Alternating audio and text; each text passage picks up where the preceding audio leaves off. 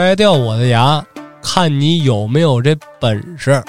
我还说了，你们那个钢仓道馆呢，你不如改个名儿，你明天挂个牌儿，你直接给它改成肛肠医院就完事儿了。看看我们当年，那是从死人堆里爬出来，每天把脑瓜子拴在裤腰带上的。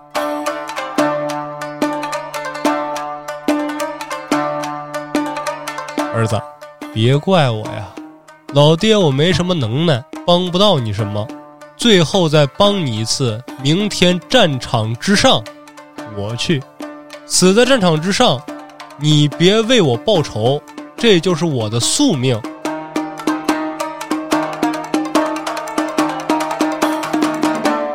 一枪直接刺中了小九的大腿，双手一挥，腰马合一，蛮力一发，把这个小九从马上挑起，挑落地上，紧接着一枪封喉。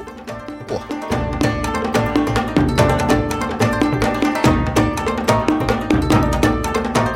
命里有时终须有，命里无时莫强求。我是千方百计的想保全你的性命，却不曾想，你到了到了，还是让半兵卫那老家伙杀了。来人呐，把这封战书给我送到半兵卫的府邸。他不是愿意玩吗？我陪他玩。明天，小河边上，不见不散，只能我一个。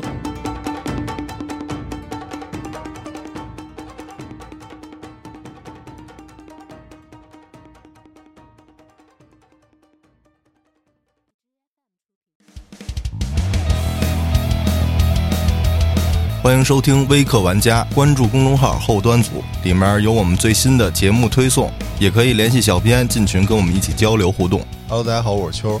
我的王小俊，怎么越说越含糊了？这次就是怎么说呢？越来越熟悉了吧？融入进去我。的王小俊，今天这期是剑豪生死斗的替身比武。没错，上次咱说了，这不是《火影忍者》里面那个替身术啊。嗯，那咱们这回听一听，到底是怎么个替身比武法？对，说本场比赛有三大奇观，第一大奇观是什么呀？是场上比赛这俩人儿全是替身啊，就是两个没有本场比赛该出席的人上场，这俩东边是替身，西边也是替身，这替身是什么意思？不是本人？不是本人，是一个那种武打替身啊这种感觉。第二点奇观是什么呀？是两个人全都身穿甲胄，胯下骑着高头大马，这还是武士对决吗？是武士对决，但是模拟战场那种情况，哦，这也是御前试和上正式比赛吗？没错。所以说独特嘛，穿着盔甲的是俩替身，骑着马也是这俩替身对。啊。第三个奇观就是，这场比赛结束之后，当天引发了第二场比斗，隔天引发了第三场，啊，就是场上各有伤亡之后不算完，第二天接着打，至死方休。什么意思就是本场比赛不正常结束了也就结束了吗？啊？这场比赛结束之后说不行，还得接着打，是没分出胜负吗？分出来了呀。那为什么还继续打呀？哎，那各位且听我慢慢道来。是一个三番战是吗？对，啊，说本场比赛这两个人呢，跟之前大有不同。首先呢，就是年龄差特别大，啊，一个呢叫芝山半兵卫孝久，今年已经六十多了，退休了。对，啊。已经到了一甲子了。啊，西方出来这个呢，叫栗田严太郎，今年刚刚二十五岁。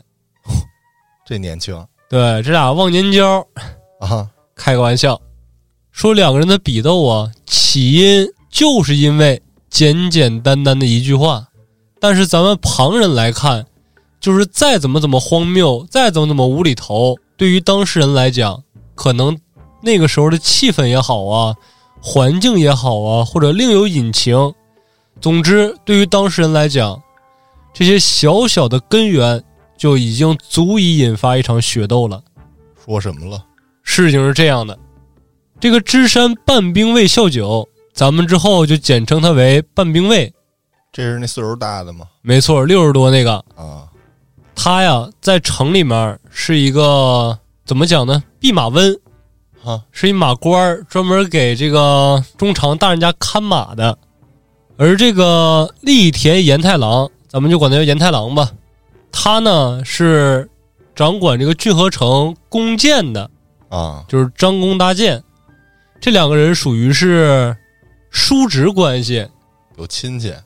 没亲戚，就是说，严太郎他爸跟半兵卫，他们俩是发小啊，是这么个关系，就属于世侄啊。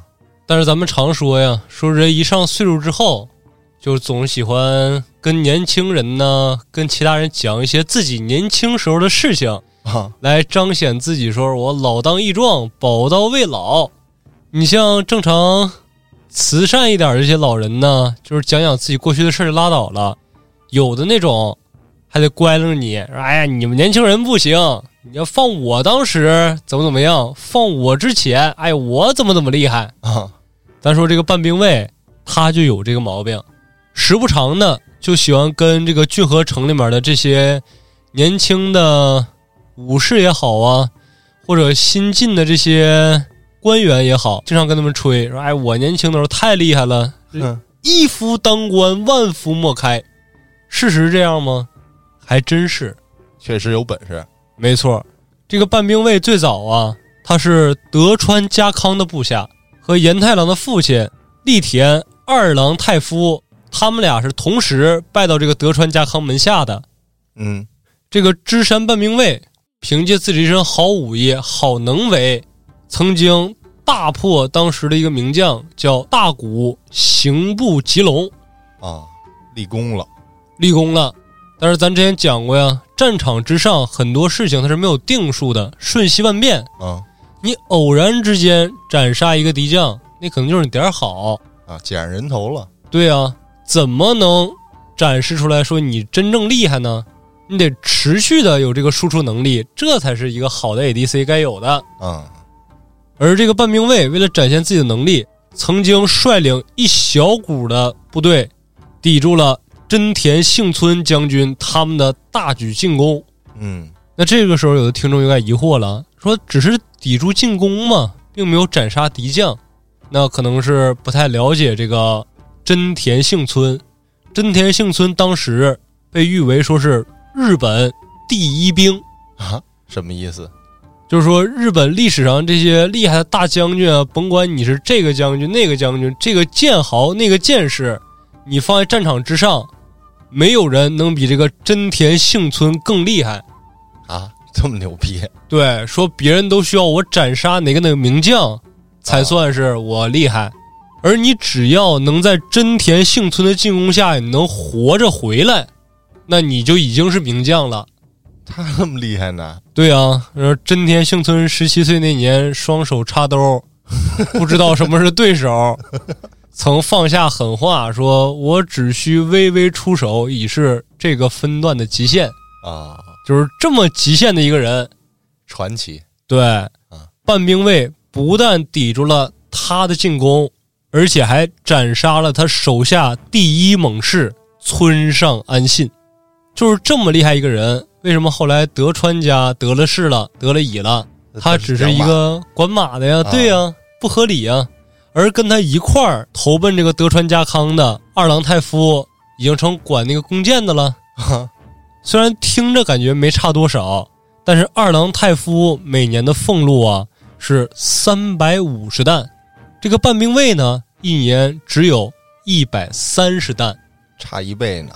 对啊，就是这个半兵卫。仗着自己武艺高强，曾经立下过汗马功劳，于是变得这个有恃无恐起来，跟大人们说话也不好好说了。哎呀，一说就我跟你爸爸那会儿，我们怎么怎么出生入死，我们论兄弟啊。我跟你爷爷，哎，那是我老家主，我把他当我父亲一样。那他这话一说出来，变相说什么呀？嗯，中常大人，你就是我儿子辈儿的，有点这意思了。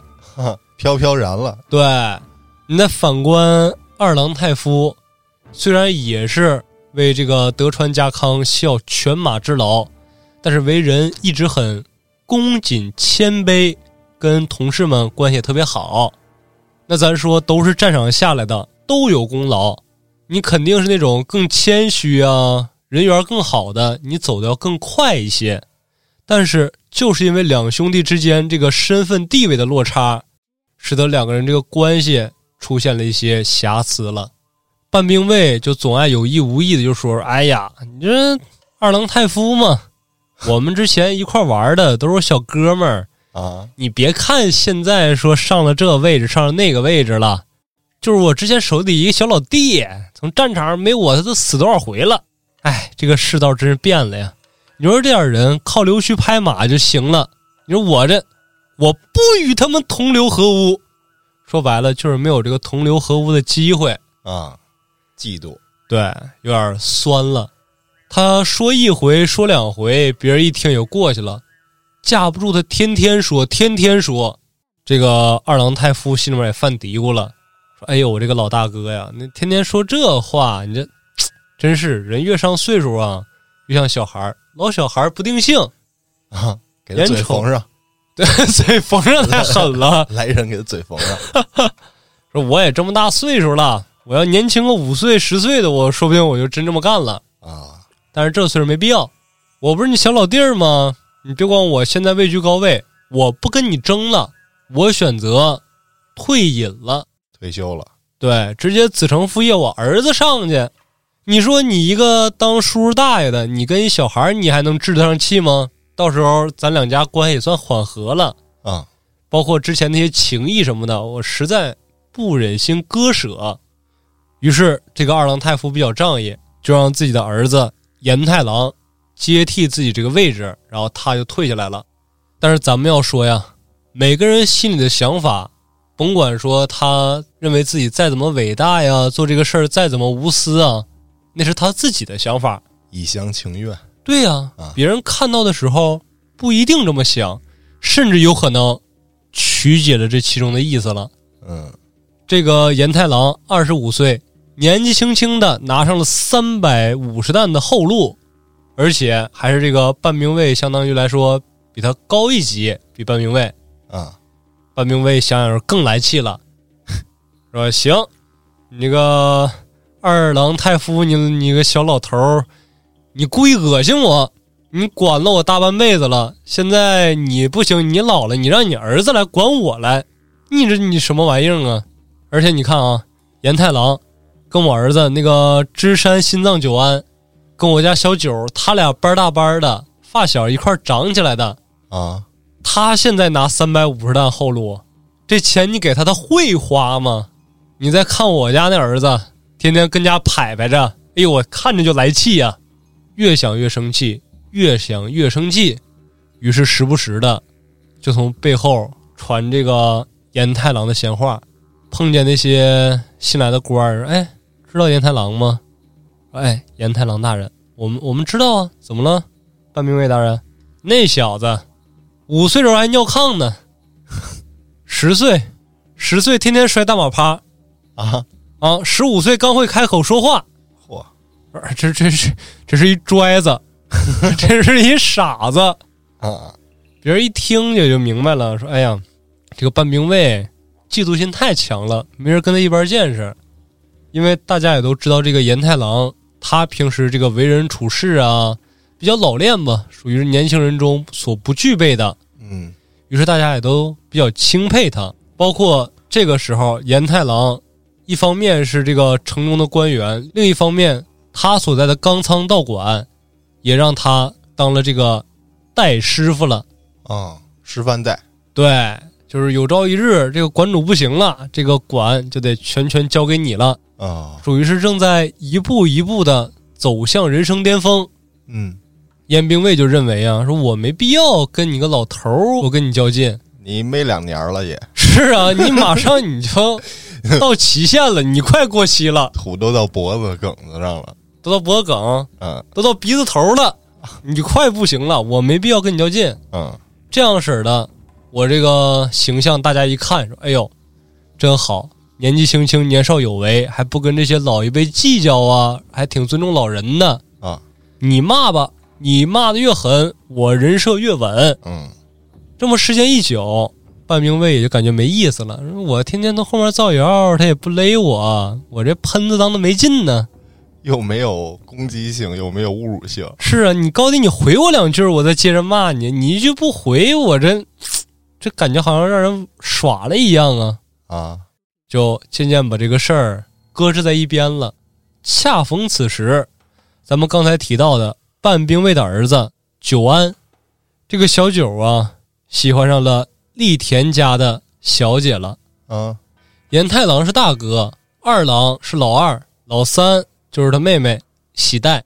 这个小九就喜欢这个栗田喜代啊，冤家的闺女，是说是冤家，其实没多大仇，就是没事光拌嘴呀，拌来拌去的，就关系稍微有点远了。嗯，但实际说上来，这个半兵卫和二郎太夫他们属于战友啊。这个感情始终还在呀，对呀。那这个小九和这个喜代，他俩如果结婚的话，其实不犯毛病，当亲家。嗯，而且半兵卫也想了，说：“哎呀，说是膈应你，说是烦你，讨厌你，但是时间久了，就感觉也还行。其实，哈，我说这老兄弟要真有一天怎么怎么地了，还心里挺挂念的。说我们家小九也挺大了，你们家喜蛋也不小了。”都是班大班长起来的，都知道孩子什么秉性啊、为人呢，各方面的家境都没问题，都很 OK。于是，在小九的要求下，这个半兵卫就去严太郎他家去提亲去了。去的时候，半兵卫还想呢，挺美，说二郎太夫，你个老小子，你要是等我去了之后，你一点头答应，咱们以往的这些恩恩怨怨、这小矛盾呢。一笔勾销啊！咱们两边亲家了，以后该怎么好怎么好，该怎么棒怎么棒。这些过眼云烟，咱们翻篇了。但是这注定只能是半兵卫一厢情愿的一个美丽幻想。嗯，因为当他带着什么聘礼啊，去二郎太夫他们家提亲的时候，啊，直接被二郎太夫给拒了。闭门羹啊！也不是闭门羹，就是请进来，东西放下，对，人聊了聊，说行了，回吧。啊，哎，对，东东东西放那儿，东西放那儿，你这人回就行了。你这真客气，考虑考虑，也没说考虑，当场就拒绝了。啊，二郎太夫是怎么想的呀？说我这个老哥哥半兵卫呀，脾气太硬了。虽然小九人不错，但是他家里面小九说了不算数。哦，主事儿的。还是这半兵卫，而且只要半兵卫不死，这家里面他永远是话事人啊。那我们家喜代从小是小公主似的养起来的呀，娇生惯养。哎，对，说是放在嘴里面怕化了，揣在兜里面怕兜漏了，就是这种感觉的。啊，这我们家喜代要是嫁回去之后得受多少欺负啊？不行，不行，不行，拉倒，老哥哥，这个事儿。还是容后再说吧，就给请走了。但是半兵卫他又不这么想了，说：“哎呦，二郎太夫，你个老混球，咱们俩这么多年的关系了，我本来想借着这个事儿，咱们冰释前嫌，重归旧好。你小子一定是看着现在你们家地位高了，我们家不行了，你就又这那这那整事儿，你就没想好啊。”真是了，你看不起我，你这太明显了。你好歹你换个途径呢，你这一点脸不给我留啊！再说你俩孩子做错什么了呢？青梅竹马多好啊！憋着一口气儿，愤愤的就回去了，写小作文去。对，发帖。但是这个事儿也不好跟什么三只大人呢、中长大人直接禀明，因为没有说明确的二郎太夫歧视他的这个。证据啊，没有证据，就是从心里面感觉这事儿不对劲。但是如果说他把这个事儿找那个三只大人一说，那三只大人老谋深算，给他嘎嘎一排解，没事儿。反倒是这种小矛盾、小恩怨呢，憋在心里面，时间长了，他发泄不出去，反倒给自己憋病了，要死了。那倒不至于。他这么龙精虎猛的一个人，他不会这么容易死的。郡河城严禁私斗，再加上这个苦闷的情绪没法得以发泄，于是他又干起老本行来了。说接着传闲话吧，就剩这点能耐了，就没事儿集结一帮人就开始讲。哎呀，想当年我打仗的时候，知道吗？我记得最辉煌的一战，那是三十年之前关原合战。说，哎呀，当时对面怎么怎么人多，我们怎么怎么吃亏，我如何如何把对面反杀，我怎么怎么带领大家，怎么怎么跟他们干呢？打呀！讲讲讲讲讲，说最近一次战役是十五年之前的，说大阪战役又怎么怎么样？说时间长了，大家都不爱听，我说打哈欠。哎呀，呀，真好，真好，好厉害呀！那十五年往后还有吗？说哎，没了，退休了。是说你这太靠前了，一点生活的贴近感都没有，没有新段子了。你是啊，我这听的太多了，没意思了，没意思怎么办？他开始编故事了，写创作，对，给那个二郎太夫开专场，说你们光听我的故事，你们感觉没意思是吧？我还有一小老弟儿啊，之前的那个二郎太夫知道吗？就现在这个严太郎的爸爸，哎呦，他当时从战场之上怎么怎么胆小，怎么怎么滑稽，说两军开战呢。还没等看见对面人马呢，就已经先吓尿裤子了。怎么怎么地，就开始给他爸开专场，给我边上的拉了尿了。对呀，我说怎么这么黏糊呢？什么味儿啊？就是这种选手啊！而且他别的时候不说，偏偏是严太郎在的时候，他给严太郎他爸开专场，恶心人家呢，就故意挑衅啊！直到有一次，严太郎实在忍不住了，说。大爷，你这玩笑你没有这么开玩笑的，你这有点埋汰人了吧？你看，看我怎么说的？怎么跟你们说的？我就说这小子傻吧，这现在才刚反应过来，是是埋汰你呢，大侄儿，不是玩笑，不是玩笑，是真事儿。谁跟你开玩笑了？我跟你闹了？我我是跟你闹了吗？给这个严太郎憋的是脸一阵红一阵白的。说行，大爷，你们那一辈的事情。我作为一个晚辈儿，我没参与过，我也不知道。您爱说就说吧，但是不要太过分。就是今日留一线，他日好相见。说，毕竟等您这个百年之后，我跟小九我俩是同事，小九人不错。你现在你给整的大家都挺不待见你的，等到时候小九上来之后，他不好开展工作。话里有话也是对，这话说的就是。软硬兼施了吧？咱听着感觉，但是半兵卫毫不买账。我们家小九那是我们家的事儿，我现在说你，我想说我就说，你个小嗯崽子，你管不着，你别来打岔。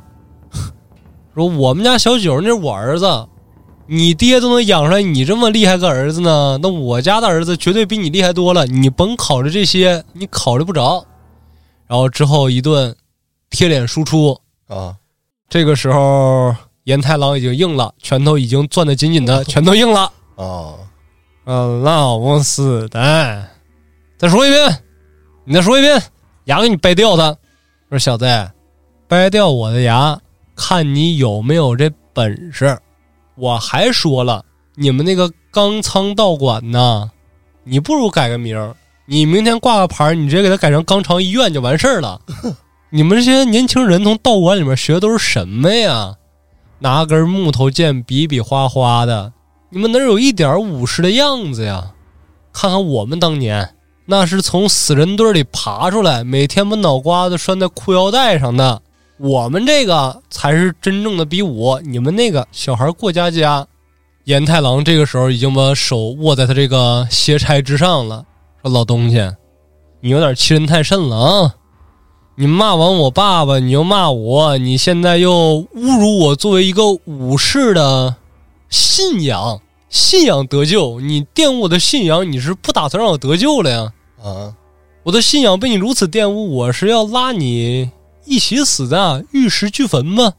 白明卫又开口了：“你拉我玉石俱焚，你就是个……嗯，你有这本事吗？你要有真有这本事，咱俩比划比划呗。哎，老东西，我跟你比划比划，我都算欺负你。哎，你还真别说欺负我，我就这岁数，你小子二十多岁，你不一定是个。嗯，两个人就开始那种老太太骂衔接那种感觉就上来了。说了半天之后，两个人也没得出来任何的结论啊。”只得到一点，说小子，你不是一直对我挺来气吗？今天你也算说明白了，我也明告诉你，半兵卫我就是看不上你。正好中常大人不是举行那个真刀比武呢吗？闲言少叙，多说无益。真有本事，咱们比武场上见真章。报名去了，报名去了。哦，就是因为这么几句话的事儿就。参加这个御前试合了，这应该是狮子反敌这哥俩之后第二个主动报名的吧？对，就是意愿非常强烈且明确啊。一良子他们是主动的还是被动的？他们属于被动的呀，有点忘了都。你像当时一良子打败原之柱，把他胳膊砍掉一根的时候啊，原之柱已经颓废了嘛，说我打不过他，我就苟活于世，我就 OK 了。当时不是那个三只大人找到袁之柱说：“你得复仇啊！哦，你得给你师傅报仇啊！”然后这个时候雪千代过来，又来了一个送人头的这么一个服务，然后让袁之柱觉醒，然后跟伊良子再比斗嘛。那就是说，这是第二个主动要比武的。对，那成功了吗？就报上名了？报上名了啊！三只大人正犯愁呢嘛，这怎么比呀？说别看岁数大，一个岁数小，但是这个岁数大的他一直认为自己那个战场搏杀技术很强啊，啊，跟这些道馆里的花拳绣腿不一样。那把这个事儿禀明中常大人之后，中常大人肯定更开心了呀，因为正常剑士比武也好，说战场上这种士兵搏杀也好，他都见过了，但他还没见过说那个战场上的死士跟道馆里的这些武学家进行比武呢。而且身穿甲胄的比武，跟就穿那个布甲那是完全不一样的两码事儿啊！他也很好奇啊，说准了，去办。于是这场比斗算是就这么定下来了。可是故事讲到这儿啊，他完全没有这个替身出现呢。对呀，那么故事的转折从这儿就开始了。自从这个半兵卫和严太郎。决定说参加御前比武之后，整个郡河城里面分成了两波，年轻派全都支持严太郎，像那些年长的全都支持半兵卫。你像这些严太郎小迷弟，哎呀，那个老不死的，嘴太碎了，你就赶紧给他砍死就完事儿了。我这每天快烦死了，你知道跟他手底下混有多难搞吗？我都十年没升过职了。还有说，哎呀，这个老头实在是太可怜了。那这么大岁数了，硬要参加比武，有什么意义呢？但是严太郎，你千万别留手啊！你给他整死就完事儿了。我们都看好你，赶紧把这个尖酸刻薄的人打倒，咱们杀了他，烧了他。这是新一派的这个呼声，老一派是怎么说的呢？哎呀，半兵卫啊，我们老兄弟看你最是那个。想当年咱们那个时候怎么怎么地，说三十年前那个战役他们见过吗？说四十年前我们怎么怎么样他们知道吗？说六十年前你你别说，六十年前还没我呢，我那时候刚出生，我今年刚六十啊。哎呀，没事儿，小兵，小半兵卫，就看你最是那个，把咱们当年战场上搏杀那股血腥劲儿，让这些后辈好好见识见识，就拿这个。严太郎杀一儆百，让他们再尊重尊重咱们这些老家伙。于是他们俩分别成为了两个派系中的希望啊。但是事情的反转还有一点，就是这个严太郎回家之后就被他爸二郎太夫劈头盖脸的骂了一顿，说：“哎呦，儿子，你糊涂啊！半兵卫都什么岁数了，你跟他打，你赢了又怎样？”但你有没有想过，说你输了之后会怎么样啊？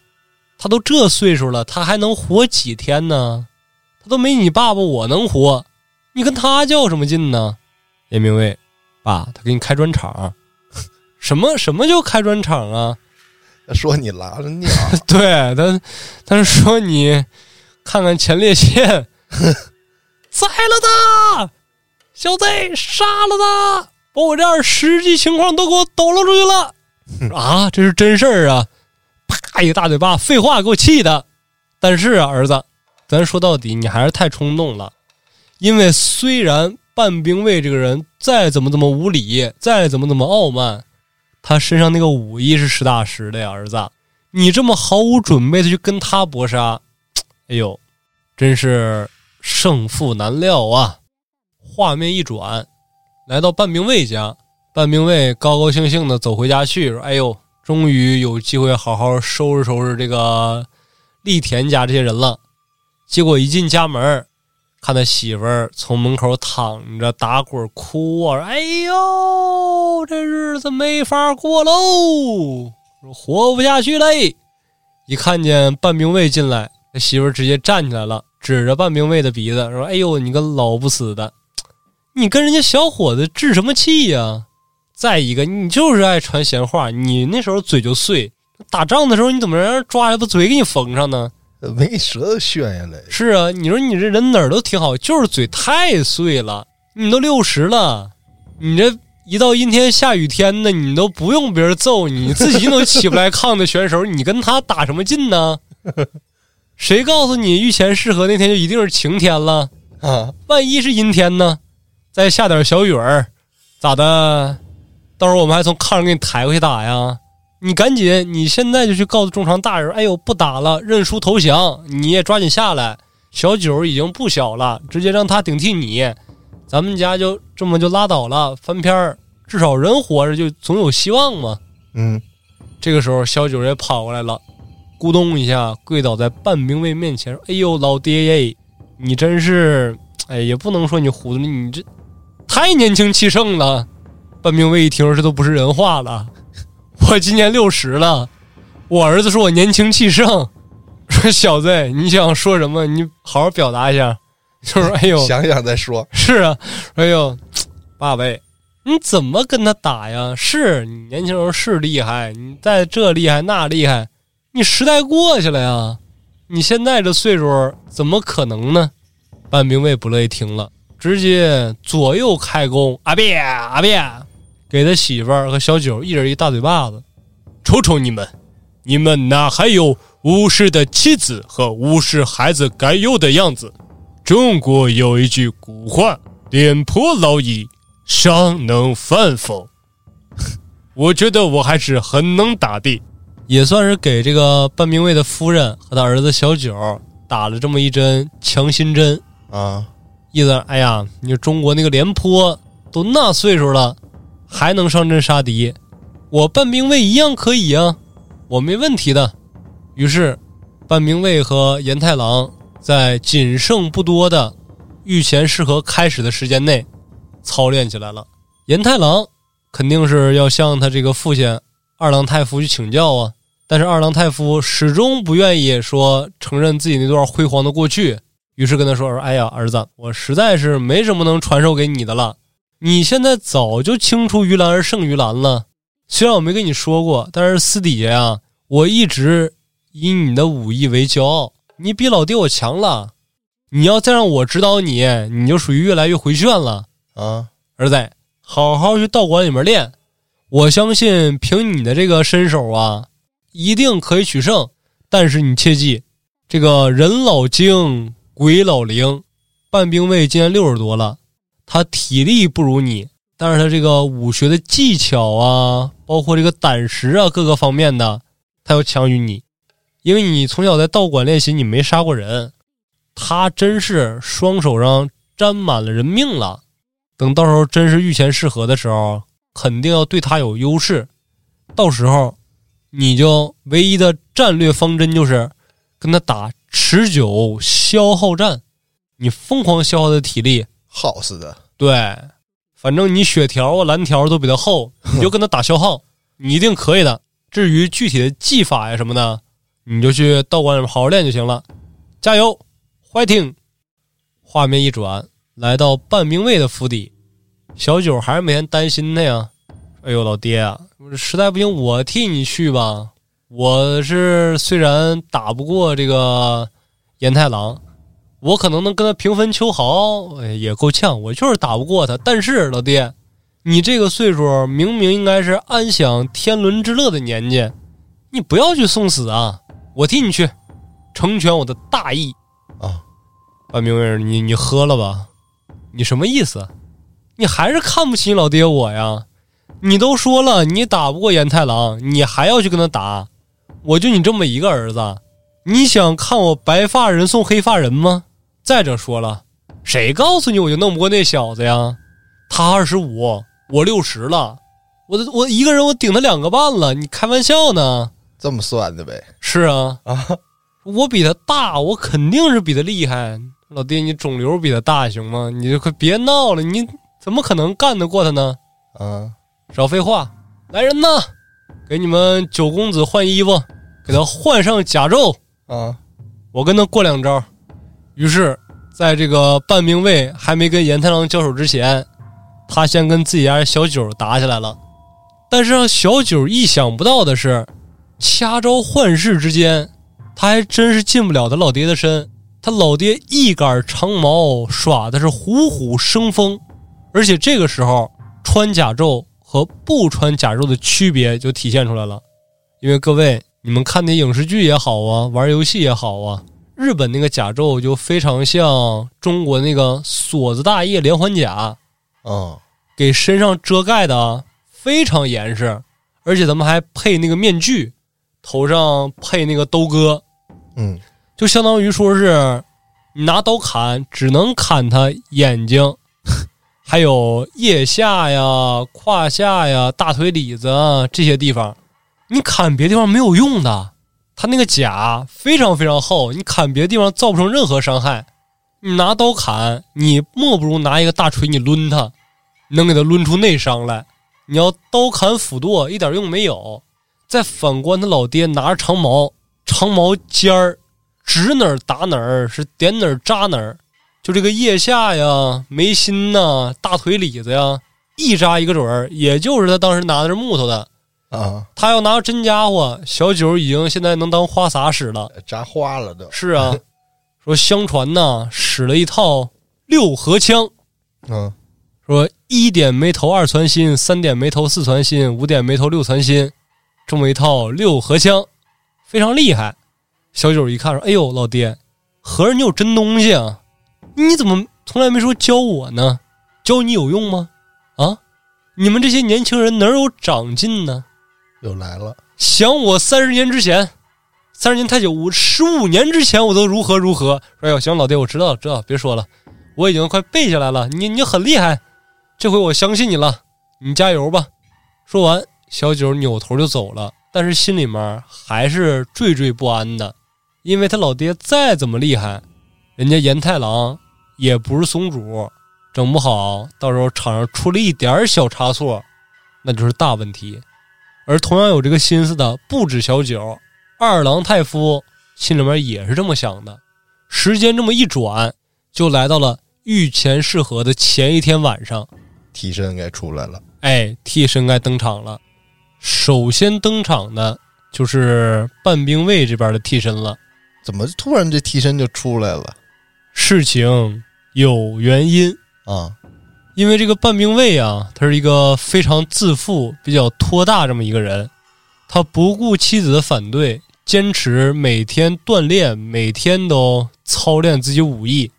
啊，就在比赛的前一天晚上，他正跟家仆从这儿试吧试吧呢，正操练呢，突然猛的一个突刺，被他家这个家仆给躲开了，空了。但是他用力过猛，嘎嘣一声。啊，然后就倒在地上了，闪着腰了，说：“哎呦，干了！哎呦，完了哟，完了哟，完了哟！我这个腰，哎呀，不行，腰受伤了！来人呐，把我的拐拿过来，我轮轮轮椅推过来！哎呦，这回耽误事儿了！我说明天那个案内人怎么录啊？啊，开玩笑啊，就是说腰啊，确实是受伤了，动弹不得，被别人给抬进屋了。小九就赶忙跑过来了，哎呦，父亲，这腰怎么样了？哎呦，不太行，疼。那事到如今了，明天这个比武我替您上吧。哎呦，不成不成不成，要是你替我去的话，宣扬出去，别人肯定说是我怕了这个严太郎这小子了啊！不行，我得去。爸，那咱跟中长大人咱商量商量延期呢？混账！什么话？想当年战场之上，敌人就眼看着就冲到我们这边来了，腰再疼我也得站起来跟他们拼杀呀！啊，死斗岂是儿戏呀？你说延期就延期，那宣扬出去还得说是我怕了这个严太郎了。不行不行不行，我还是得去。那您这样去，您不就是送死去了吗？对呀。我就是上了擂台，让他给我捅死了，那只能说是我时运不济，我武艺不行，但是我不怕他。明天你们就给我抬过去，这场比斗我是无论如何我也得去。父亲大人，您这么想，您不是喜欢中国的传统文化吗？中国有一句古话说得好啊，“老子英雄儿好汉”，啊。你想啊，我代表你，我上去嘎嘎，我就把这个严太郎给收拾了，你都不用出手，您一出手啊，那他更啥也不是了。你看是这个道理吗？啊，有道理。你看啊，父亲大人，你这几天传授我的这个枪法呀，这些技巧啊，我学到了，我已经掌握您这个战场上拼杀这种豪迈之气，这种向死而生的勇气，这种。战斗方式我全学着了，虽然我没有您那么厉害，但是收拾一个严太郎这种年纪轻轻的这种毛头小子没问题，老弟，你放心，等着儿子的好消息。好小子，你果然没让我失望，明日我等你喜报。就这样，第一个替身出现了。那咱说半兵卫他是腰伤发了。他没法上台比武了，那这个岩太郎他为什么也不能上场比武呢？是啊，他们这些日本的死斗之前要进行一场盛大的仪式。之前在《无名逆流篇》里面也说了，在比斗前一天需要穿上盔甲祈福，还要说吃什么几样几样，说什么好像叫八大碗吧，什么几碗热的，几碗凉的，干的、吃的，这那的啊，得有这么个仪式。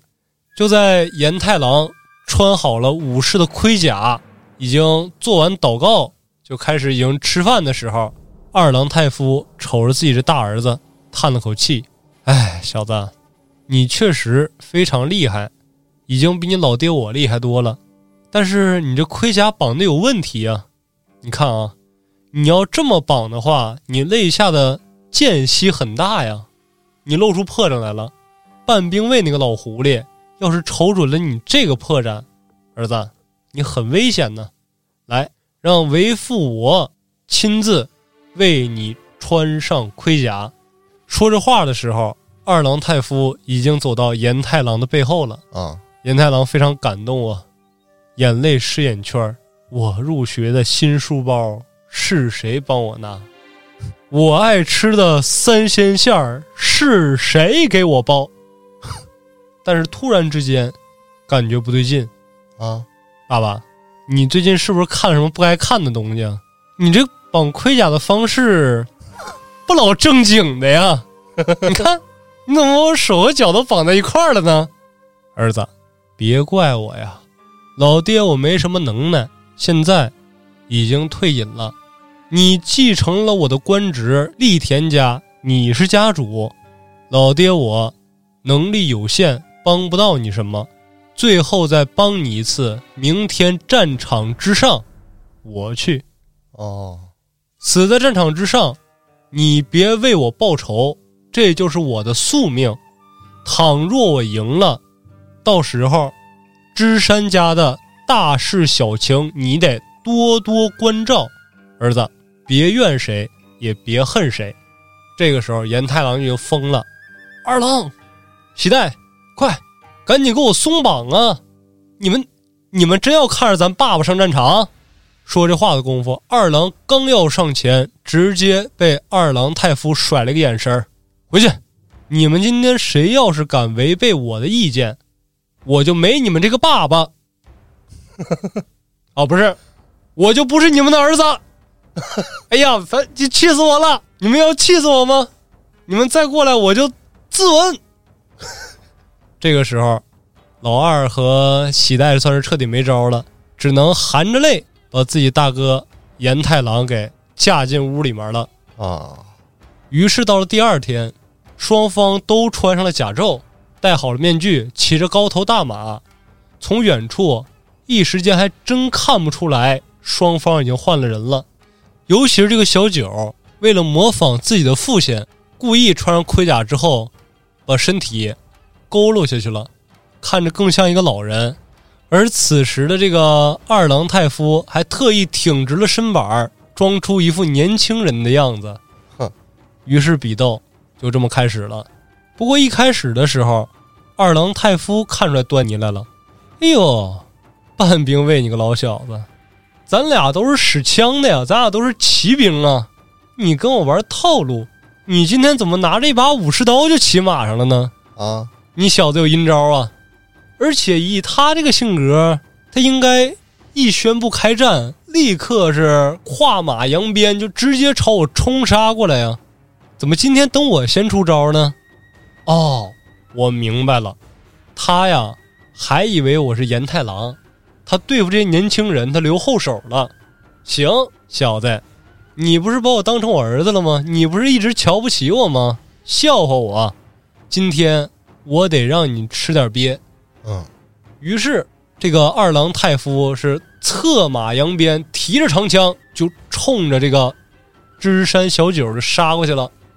小九一看也懵了，不对呀，按理来讲，我老爹这个岁数了，对面的这个严太郎他肯定是要跟我消耗体力呀，啊，他怎么敢率先出招呢？操！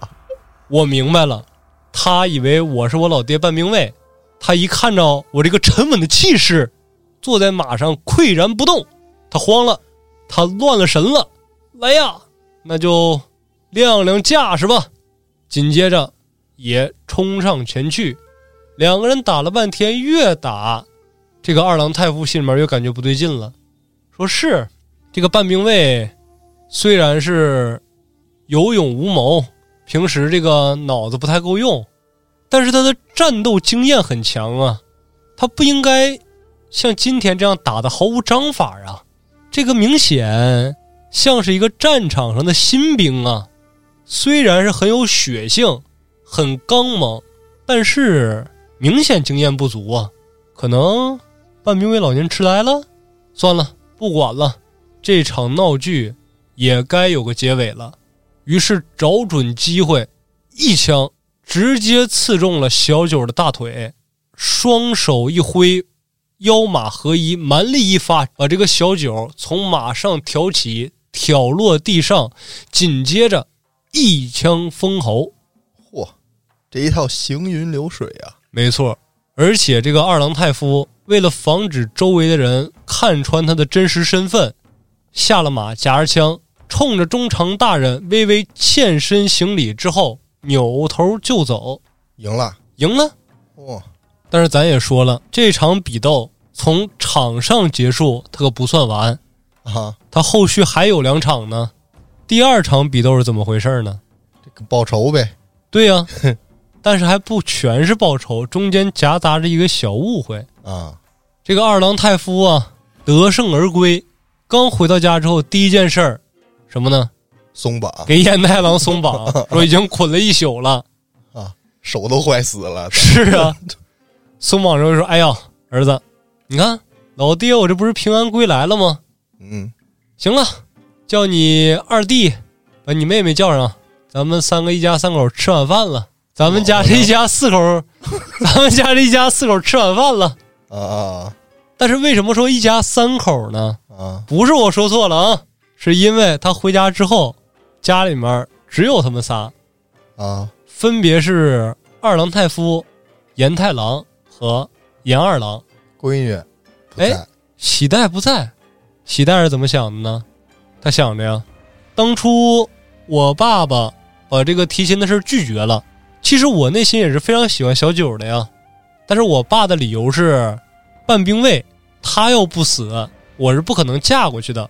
哦，现在我爸爸跟他爸爸都上战场了，如果他爸爸死了的话，那我就可以嫁过去了。但是我们两家就从世家变成世仇了，那我要跟小九道歉，然后浪迹天涯。如果他愿意入赘的话，也是可以的。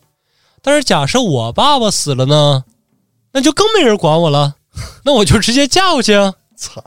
于是这个时候，已经是跑向这个芝山家的府邸了。啊，严太郎一听，这还了得，直接穿上鞋子就冲芝山家跑过去了。千千万万万万千千，得在这个喜代进芝山家之前把他给拽回来。说我这妹妹也是心实在，太傻了。人家家咱老爹回来，证明他家死人了呀。那这血海深仇的，你说私奔人就跟你私奔，人家不整死你啊！赶紧快马加鞭就要去追他这妹妹。而就在他妹妹走到芝山家府邸门口的时候，这个小九的尸体也被送回来了。就在看到小九尸体的时候，半兵卫难压心头怒火，强忍着疼痛从病榻之上站起来了。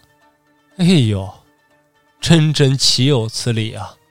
你们栗田家真真欺人太甚！是，我之前有背后说坏话的这个嫌疑，但是战场之上，二郎太夫，我可确确实实救过你命啊！你家大儿子就这么把我唯一的一个儿子给杀了，你比杀我还难受啊！但是咱说回来，这事怪人家吗？整场比斗都是半兵卫挑起来的，但此时痛失爱子的这个心情，已经让他失去理智了。顾不得自己还是一身睡衣，拿起自己的长枪，跨上战马，就去栗田家要找这个严太郎拼命。衣服都不换，不换来不及了，连木屐都没穿，穿着袜子就出来了。而就在去栗田家的半路上，迎面就碰见这个严太郎。拽着自己这个妹妹就往家走，这个时候，怒向心头起，恶向胆边生，血贯瞳仁，直接大喝一声说：“呆，严太郎，你给我站住！你小子好大的胆子呀，竟敢杀我儿子！今天，老夫要你偿命！”下线跳了。那这个时候，严太郎是真害怕了啊，见了鬼了。见了鬼喽！我爸爸刚才刚把他从擂台上杀了，这会儿骑着马过来找我来了，要我偿命。哎呦喂，见鬼了，见鬼了！就是这个见着鬼的这个冲击。各位听众，如果听过邪事儿的话，应该能明白啊。就是有的时候故事里面这些妖魔鬼怪如何如何吓人，大白天亲眼见着了。提溜着长枪，骑着马来找你索命来了，一时间自然是慌了心神呢。举剑格挡，但是半兵卫骑着高头大马，马往前冲，借着那个冲势，那个枪锋芒毕露，直接一枪捅出，给灌了个透心凉。完了，严太郎身死当场。这是第二场，对，嗯，而当天晚上。这个喜代拖着自己哥哥的尸体走回府邸的时候，二郎太夫心都碎了。啊，哎呦喂，我的儿啊，我的儿，我是真想救你，也是真没辙呀。都说命里有时终须有，命里无时莫强求。我是千方百计的想保全你的性命，却不曾想。你到了到了，还是让半兵卫那老家伙杀了。来人呐，把这封战书给我送到半兵卫的府邸。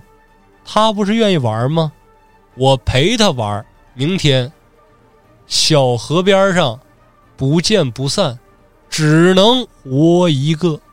这两家鱼死网破了呀！对，已经举行私斗了，而且是私斗中的死斗啊，就无所谓了，散尽家财，就是这些什么高官厚禄全都不要了。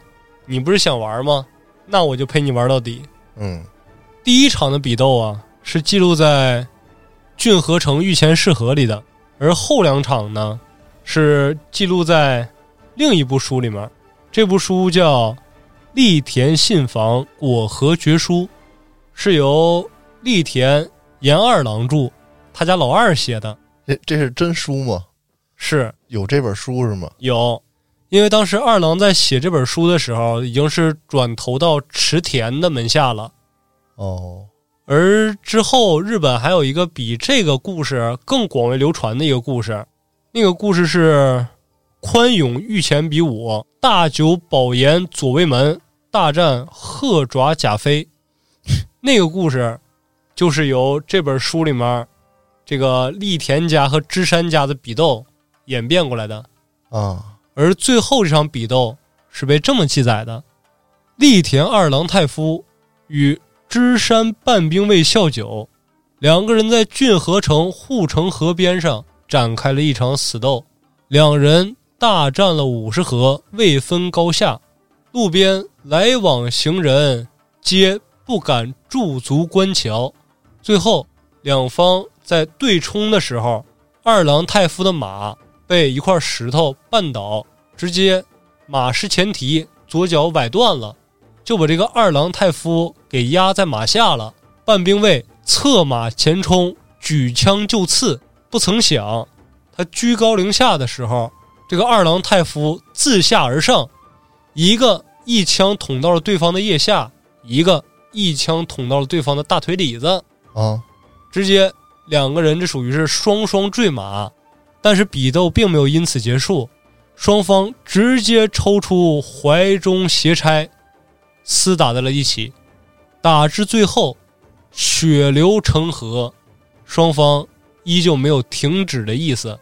只捅得两个人全都已经气绝身亡，尸体环抱在一起，旁人久久不能使其分开，打的难解难分了哈。对，最后已经捅在一起，双方那个血拧在一块儿，两个人都粘上了，哇，拽都拽不开了。好家伙，这哥俩也就这么结束了自己的一生。第三番战也是双双陨落，哎。第三番战是双双陨落，但是郡河城御前试合那场，属于是严太郎获胜。这这这这严太郎他们直接给那半兵卫他们家灭门了吗？不是？对呀，我操！所以说最后记载这个后两场比斗这本书是栗田信房果核绝书啊。他为什么不是芝山呢？因为芝山这一家已经没人了。我操！而这个。绝书是什么意思啊？就是家书的意思。啊，就相当于说是二郎写了一本自己家的这个自传，里面提到了这两场后续的比斗。哇，所以说替身比武，他不是说像大家想的说有一方找替身了，或者说有一方能召唤替身，然后不能不能不能不能不能，然后那边哦喽喽喽喽喽喽，不是这个，是双方全都是替身啊，这还挺有意思的，到后面。是，主要这个反转特别多，而且十分灰色幽默。嗯，之前有的听众就从下面评论了：“哎呀，我已经看出来套路了。这个本章的故事以谁的技能名字命名，那谁就必死无疑。”啊，哎，那你说本场这几个主角谁的技能有名字呀？都没有技能，都没有技能。其实他们实力在这个郡河城御前适合这。还不上号，二十二个人里面，就基本上也是 玩闹下游 下游啊，身份地位很高，但是玩闹了。身份地位很高吗？这个管弓箭的，你看他能三百五十弹的俸禄，就证明别管这个职位是高是低，他是受宠的呀。啊，在这个中长大人直属的这种职位了呗。对，就直接能见到中长大人了。那是比这些什么虎眼道长啊，那个那叫什么来着？没下巴那个啊，周牧，周牧比他们地位高一点儿是啊，你看他们连中长大人见都见不着啊，他们只是老师。对啊啊，他们虽然武艺比较强，但是社会地位说白了还真不行。你看当时胡衍能见到当道座的那个大和尚，那个御医，那都已经高兴的不得了了，那低三下四的。那御医在这些真正有实权的这些官人面前又不行了。啊，所以说，他们之间的这个身份地位、阶级差异是非常巨大的。抛出武艺不讲，这就相当于当时两个社会名流进行这么一场比斗了。所以说，还是非常有看点的。撕逼大战，我操，对，这真是半兵卫一手挑起的，这个给导致自己灭门了，对自己引发的灭门惨案这太惨了。是。但是说白了，这个栗田家又做错了什么呢？对呀，就一直让人侮辱，让人传闲话，让人造谣。但其实说白了，都是当时这种变态的武士阶级的这些愚昧，愚昧。对，嗯你看他说白了，就是因为我的这个俸禄不如你，但是我武艺比你强，我当时的功绩比你高，但是他完全没想过说我是不是自身跟人接触啊，方方面面的我有点不太合适啊，他就没想过说这么跟中常说话，中常都能砍他一万次了，能保他一条活命就已经很给面子了。啊，李雪健老师那个台词：“江湖不是打打杀杀。是人情世故。你看中常这么血腥的一个人，真正要挑起事端的时候，连他亲哥哥都要杀。”嗯，他相当于是知人善用，已经很给这个老半兵卫面子了。没弄他。对呀、真是看中他有好武艺。嗯，要是真感觉啥也不是，就那种倚老卖老的，就咔咔就给我砍了他。是。那今天这一章替身比武也讲完了，还有几章啊？咱们下一章咱们将带给大家的是残酷补传流。啊，除此之外呢，还有两章，一章是破幻的密太刀，还有咱们本书的战力天花板，叫被虐的兽太刀。啊，那那那个战士皆死呢？这不也单算一张吧？对，这是单算一张，但这张就是交代在郡河城御前试和比武中获胜的这些剑士，他们最终的命运归宿。啊是一个流水账了，是对，这个就已经不能算是比斗中的一场了。啊，撑不起一期节目了也哎，可以撑得起一期节目，但就不是一场比斗了。啊，那就还有四期对，节目啊没错，就要跟大家迎来一个大结局了。啊，也该启动新的系列了，马上。没错，嗯所以说嘛，只是一个迎来大结局，并不是迎来一个短暂的告别。咱们新的节目也是会直接跟上的。反正还有得有两个月呢，一个月两期，哦，这么遥远，那咱们可以加更啊。加更就算加更一个月也是两期啊哦，也是哈。啊，没事儿，那咱们慢慢来。好嘞，那这期咱就聊到这儿，感谢您的收听，咱们下期见。